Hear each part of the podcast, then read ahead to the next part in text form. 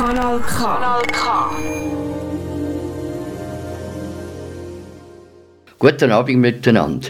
Ich begrüße euch ganz herzlich zu der neuesten Ausgabe von meiner monatlichen Sendung Theater im Ohr. Heute wenden wir uns einer Schriftstellerin zu, die im Jahr 1818 ein absoluter Weltklassiker von der Schauerliteratur gelandet hat.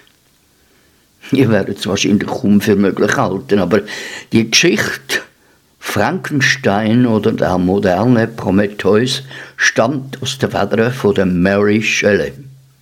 Ja, ihr habt es tatsächlich richtig verstanden. Stammt wirklich aus der Feder von einer Frau. Die Mary Shelley ist eine britische Schriftstellerin aus dem früheren 19. Jahrhundert. Gewesen.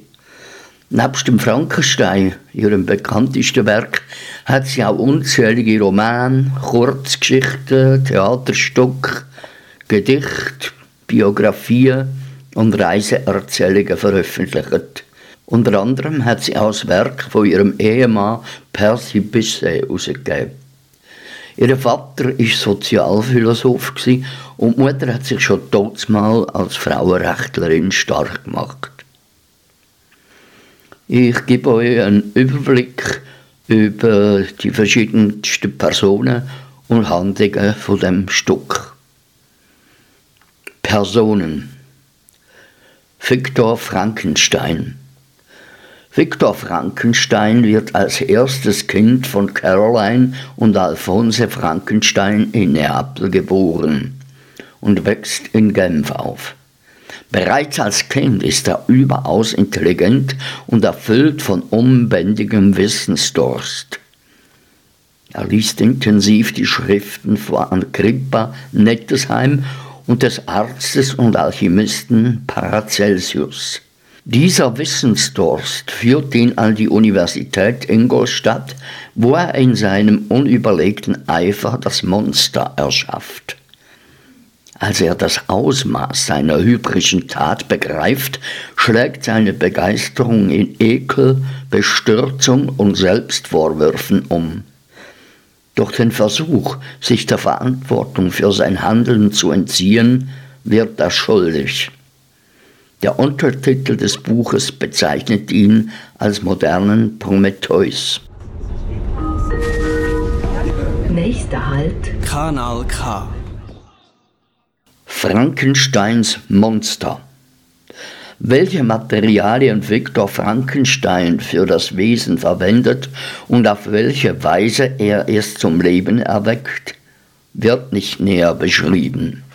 Wollte er sein Wesen anfangs noch schön und wohlproportioniert formen, konzentrierte sich Viktor in seinem Eifer zu sehr auf das eigentliche Ziel, Leben zu erschaffen so dass er diesen Bereich vernachlässigte. Das Aussehen. Die gelbliche Haut verdeckte nur notdürftig das Spiel der Muskeln und das Pulsieren der Adern. Das Haupthaar war freilich von schimmernder Schwärze und wallte überreich herab. Auch die Zähne erglänzten so weiß wie die Perlen.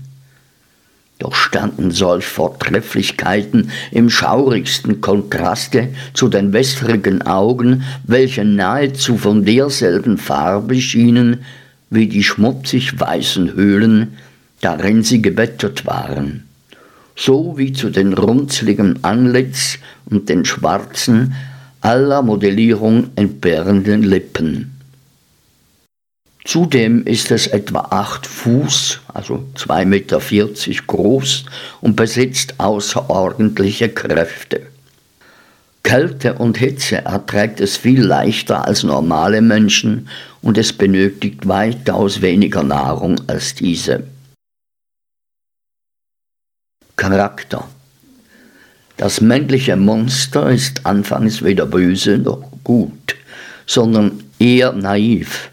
Erst mit der Zeit lernt es, nimmt seine Umwelt wahr und macht hier einem Kindergleich Erfahrungen, die schließlich dazu führen, dass es eine Identität einig herausbilden kann.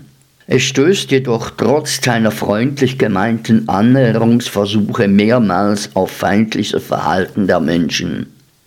Enttäuschung, Traurigkeit und Selbstmitleid finden kein Ventil und schlagen in Hass und tätige Wut gegen den Schöpfer, Viktor Frankenstein, um. Es erkennt, dass das größte Problem seiner missratenen Existenz seine Einsamkeit ist. Es macht sich daher auf die Suche nach seinem Schöpfer, damit dieser ein zweites Geschöpf, eine Frau, schaffen solle. Er erhofft sich von einem ihm ähnlichen abschreckenden Geschöpf Liebe und Zuneigung. Als sich diese Hoffnung jedoch nicht erfüllt, klappt das schwankende Gefühlsleben endgültig in den negativen Bereich. Das Monster beschließt, sich an seinem Schöpfer zu rächen. Dabei will es seinen Schöpfer jedoch nicht töten, sondern ihm so viel Schmerz bereiten, wie es selbst erleidet. Dass es deswegen andere Menschen tötet, die ausschließlich aus dem Umfeld Viktors stammen, ist nur Mittel zum Zweck. Eine Schlüsselszene in Frankenstein ist das Zusammentreffen des Monsters mit seinem Schöpfer in den Alpen, hier kann man sehr viel über den durchaus tiefgründigen Charakter des Wesens erfahren. Die Identitätskrise des Monsters spielt aufgrund der unerklärlichen Herkunft und des Anderssein als andere eine große Rolle. So bekommt das Wesen während des gesamten Romans keinen Namen. Aber auch die Integrationsprobleme, heute würde man sagen Inklusionsprobleme, des Monsters in die Gesellschaft sollte als eine Mahnung verstanden werden, die den sogenannten Monster viel weniger zu einem Wesen des Schreckens machen, als zu einem hilflosen und verzweifelten Geschöpf, das den gesellschaftlichen Normen nicht entspricht und deshalb nicht akzeptiert wird. Tatsächlich macht Mary Shelley im Original Victor Frankenstein keinen direkten Vorwurf, weil er die Kreatur erschaffen hat. Sie wirft ihm viel eher vor, ein schlechter Vater zu sein, der sein Kind einfach fallen lässt, weil er es zu hässlich findet. Umgangssprachlich wird Frankensteins Monster oft fälschlicherweise selbst als Frankenstein bezeichnet. Robert Walton. Robert Walton ist ein ehrgeiziger junger Mann mit dem unbändigen Drang, Großes zu vollbringen.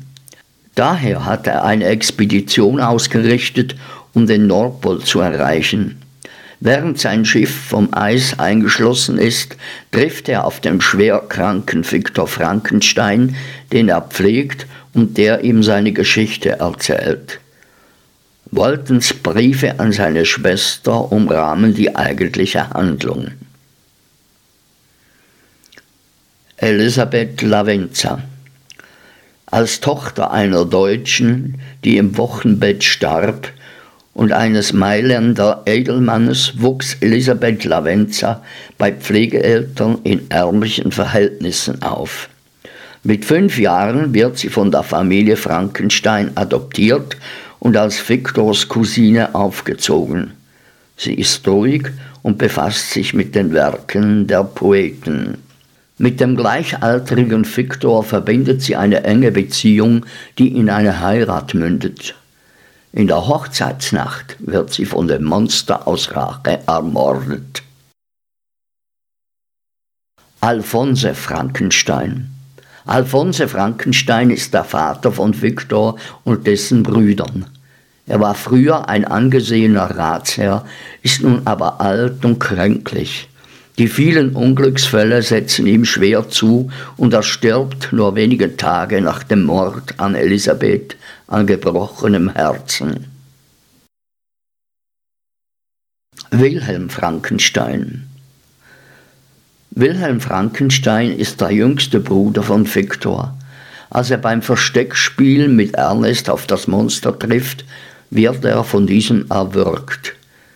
Es wird nicht eindeutig ersichtlich, ob es sich dabei um einen vorsätzlichen Mord oder um ein Unglück handelt. weil das Monster seine Kräfte nicht richtig kontrollieren konnte. So oder so ist Wilhelm sein erstes Opfer und es erkennt, dass es auch Trübsal und Unglück verbreiten kann und nicht nur erleiden muss. Justine Moritz Justine Moritz wird mit zwölf Jahren vom Caroline Frankenstein in den Haushalt aufgenommen und ist von da an als Dienerin und Gesellschafterin tätig. Sie ist der gesamten Familie sehr zugetan und macht sich daher sofort auf die Suche nach dem vermissten Wilhelm.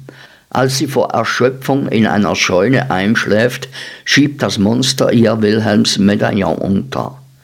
Justine wird des Mordes an dem Knaben schuldig gesprochen und hingerichtet.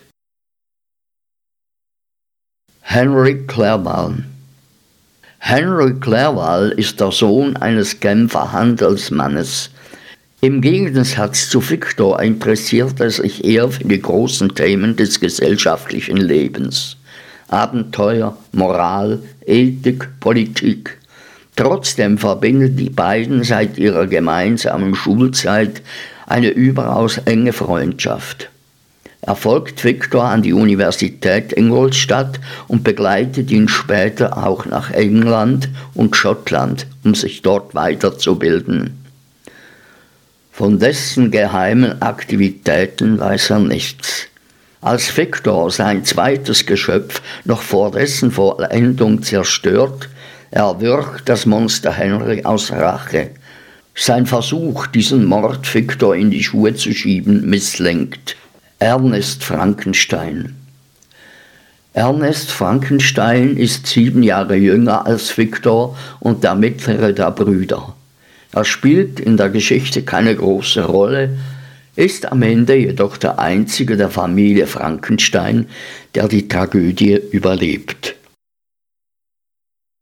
Die Mary Shelley hat den Roman in der Villa Diotati geschrieben, wo ganz in der Nähe vom Genfersee gelegen ist. Beim Lord Byron und seinem Liebart John Polidori hat sie mit ihrer Stiefschwester Claire Clermont und ihrem zukünftigen Ehemann im Sommer 1816 Ferien gemacht. Das Jahr ist aufgrund vom Ausbruch vom Vulkan Tambora in Geschichte eingegangen als Jahr ohne Sommer. Aufgrund von der extrem schlechten Wetterlage haben die anwesenden Personen kaum können zum Haus aus. Sie haben beschlossen, dass die anwesenden Personen alle Schauergeschichten schreiben und den anderen vortragen. Aber als das Wetter besser geworden ist, sind die anderen in die Berge wandern. Nur Mary hat fleissig an ihrer Geschichte vom Frankenstein geschrieben. Und so ist eine der bekanntesten Gruselgeschichten der Welt entstanden, die im 20. Jahrhundert mehrfach verfilmt worden ist. Weil sie aber als Frau unmöglich hat können ein Buch veröffentlichen, denn zu selber Zeit sind Schriftstellerinnen nicht wirklich ernst genommen worden, hat man als Autor ihren Mann Percy Shelley angegeben. Bis sich dann später herausgestellt hat, dass die junge Frau die Schöpferin von dieser Geschichte war. Kanal K. In jenem Abschnitt des Buches, in dem das Monster Frankenstein um die Erschaffung einer Gefährtin bittet, was ihm die Verwirklichung seiner utopischen Vision ermöglicht hätte, kommt der sozialkritische Vegetarismus, dem sowohl Mary als auch Percy Shelley so wie Lord Byron anhingen, zum Ausdruck. Das Monster sagt zu Frankenstein, meine Nahrung ist anders als die der Menschen. Ich töte weder Lamm noch Zicklein, um meinen Hunger zu stillen. Eicheln und Beeren genügen mir. Da auch meine Gefährtin meine Natur besäße, wäre sie mit derselben Kost zufrieden. Aus trockenen Blättern werden wir uns ein Bett bauen und wie auf die Menschen wird die Sonne auf uns scheinen und unsere Nahrung reifen lassen. Das Bild, das ich dir entwerfe, ist friedlich und vernunftsgemäß. Du wirst selbst spüren, dass du mir meine Zukunft nur mutwillig und mit Gewalt und Grausamkeit verweigern kannst. Und jetzt noch etwas aus der Sicht vom Monster selber. Nach seiner Schöpfung lebte das Monster zunächst in einem Wald bei Ingolstadt.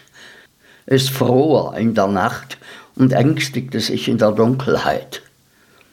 Der Hunger trieb es in eines der umliegenden Dörfer, aus dem es wegen seines furchterregenden Aussehens von den Bewohnern mit Steinwürfen verjagt wurde.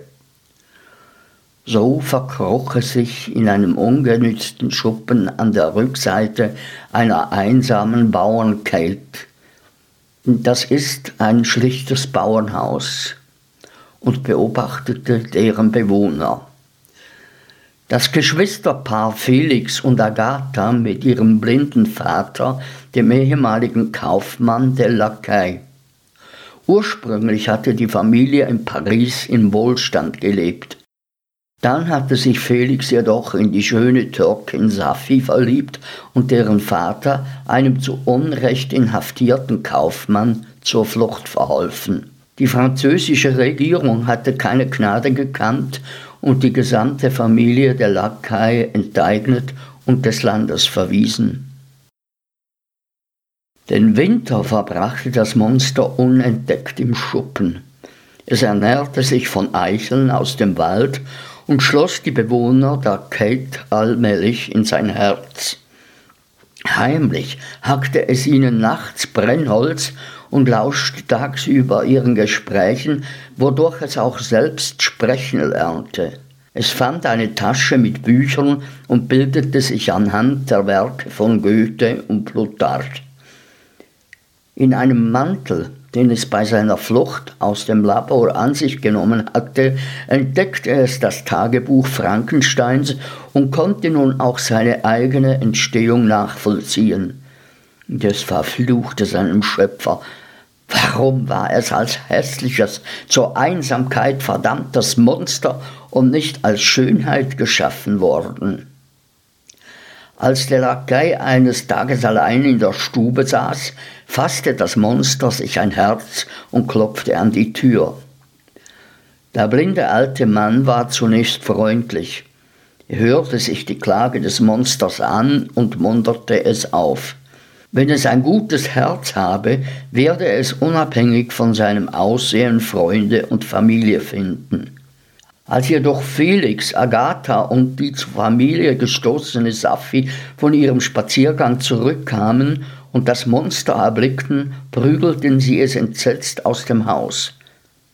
Und noch schlimmer, die verängstigte Familie gab ihre Kälte auf, nur um dem Wesen niemals wieder zu begegnen. Erniedrigt und außer sich vor Zorn schwor das Monster Rache an seinem Schöpfer. Es eilte nach Genf, begegnete auf einem Feld vor der Stadt Frankensteins kleinem Bruder William und erwürgte das Kind im Blutrausch.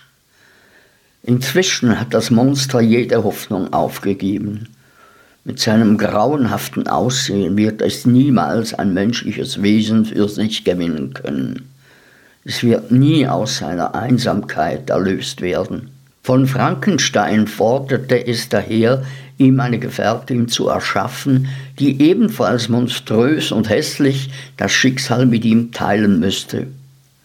Nach anfänglichem Zögern empfindet Frankenstein Mitleid mit seiner Schöpfung und lässt sich zu seinem Versprechen hinreißen. Er wird ein weibliches Wesen erschaffen. Auf den Orkney-Inseln zurück in Genf verzweifelt Frankenstein schon allein die Vorstellung, noch einmal an sein grausenvolles Werk zu gehen. Zur Aufmunterung wird ihm die baldige Hochzeit mit Elisabeth angetragen. Frankenstein stimmt der Ehe aus tiefstem Herzen zu, weiß jedoch, dass er zunächst sein Versprechen einlösen muss, dass sich das Monster sonst an seiner Familie vergehen wird. Er beschließt, mit seinem Freund Henry nach England zu fahren und hofft, dass sein Dämon ins Ausland folgen wird, so dass er dort das weibliche Wesen schaffen und beide zurücklassen kann. Die Reise führt über London nach Schottland, wo Frankenstein sich von Henry trennt, um sich auf einer entlegenen Klippe der Orkney-Inseln an die Arbeit zu machen. Nachdem er die ersten Leichenteile zusammengenäht hat, kommen ihm jedoch Bedenken. Was, wenn das weibliche Wesen noch boshafter ist als das erste Monster? Wenn die beiden sich nicht von den Menschen zurückziehen, sondern zukünftig gemeinsam Mord und Schrecken verbreiten? Was, wenn sie sich vermehren? Frankenstein wird sich seiner Verantwortung bewusst und vernichtet sein eben erst begonnenes Werk.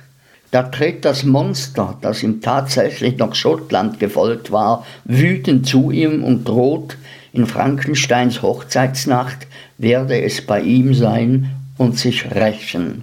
Und das ist ja dann wirklich passiert. Allerdings hat äh, Frankenstein gemeint, die Drohung gelte ihm und ist darum unvorsichtig geworden und hat dann eben seine Brut erwürgt gefunden vom Monster.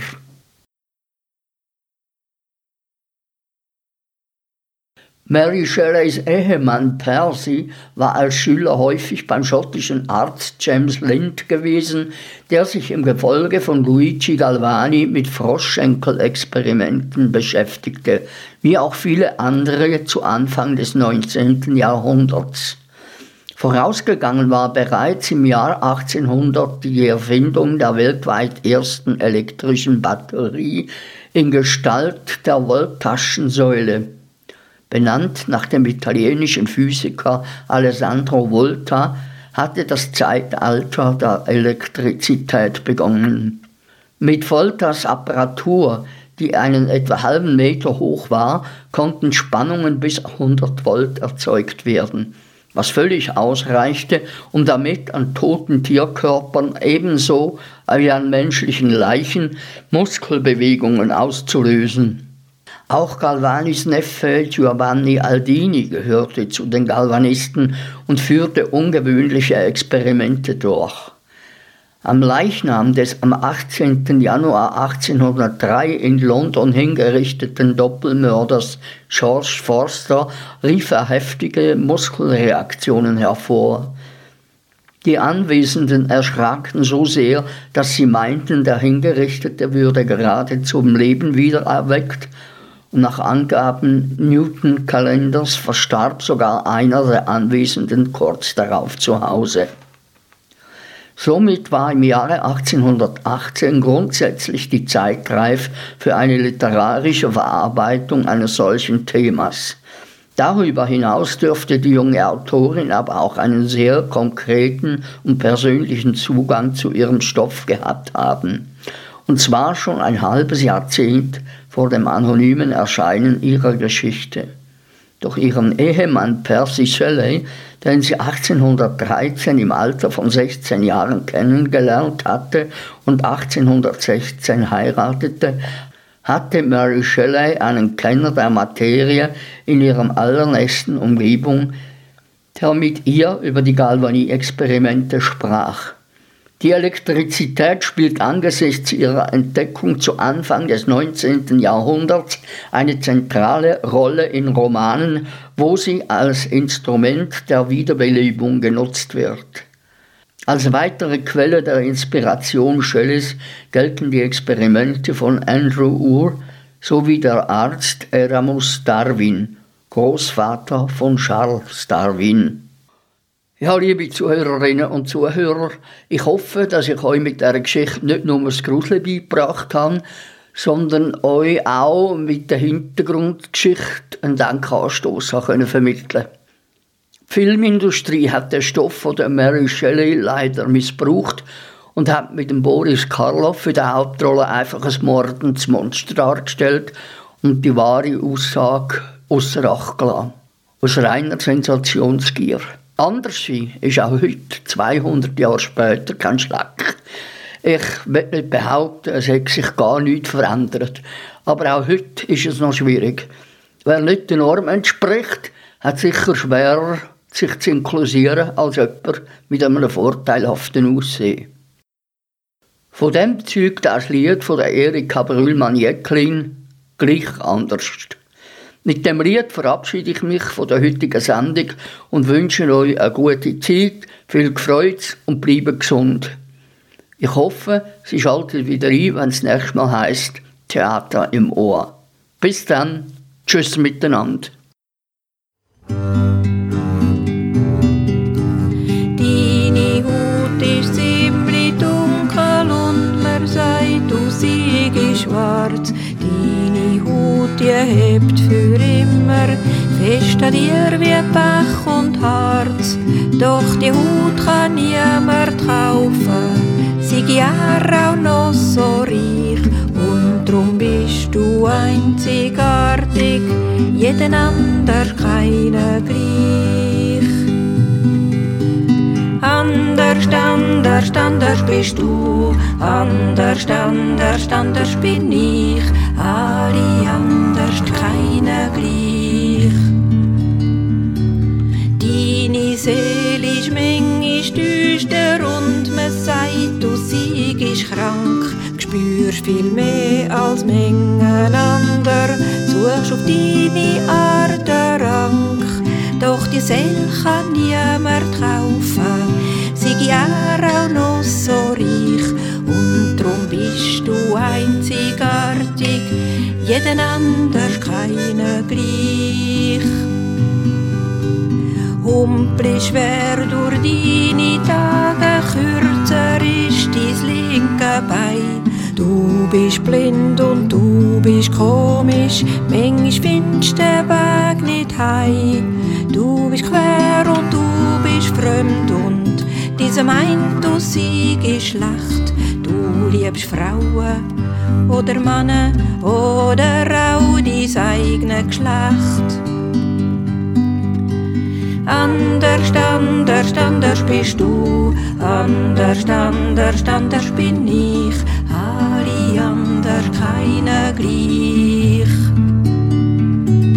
Findest du siehst schlicht und gewöhnlich, irgendwie so stinknormal, schaffst vom Montag bis am Freitag, Mengen wär's eine rechte Qual. Hast eine Frau und hast zwei Kinder, Hast einen Mann, bist krumm, bist grad. Wo ich schau, es sind doch alle, wo ich seh, ein Unikat. Anders, anders, anders bist du, anders, anders, anders bin ich.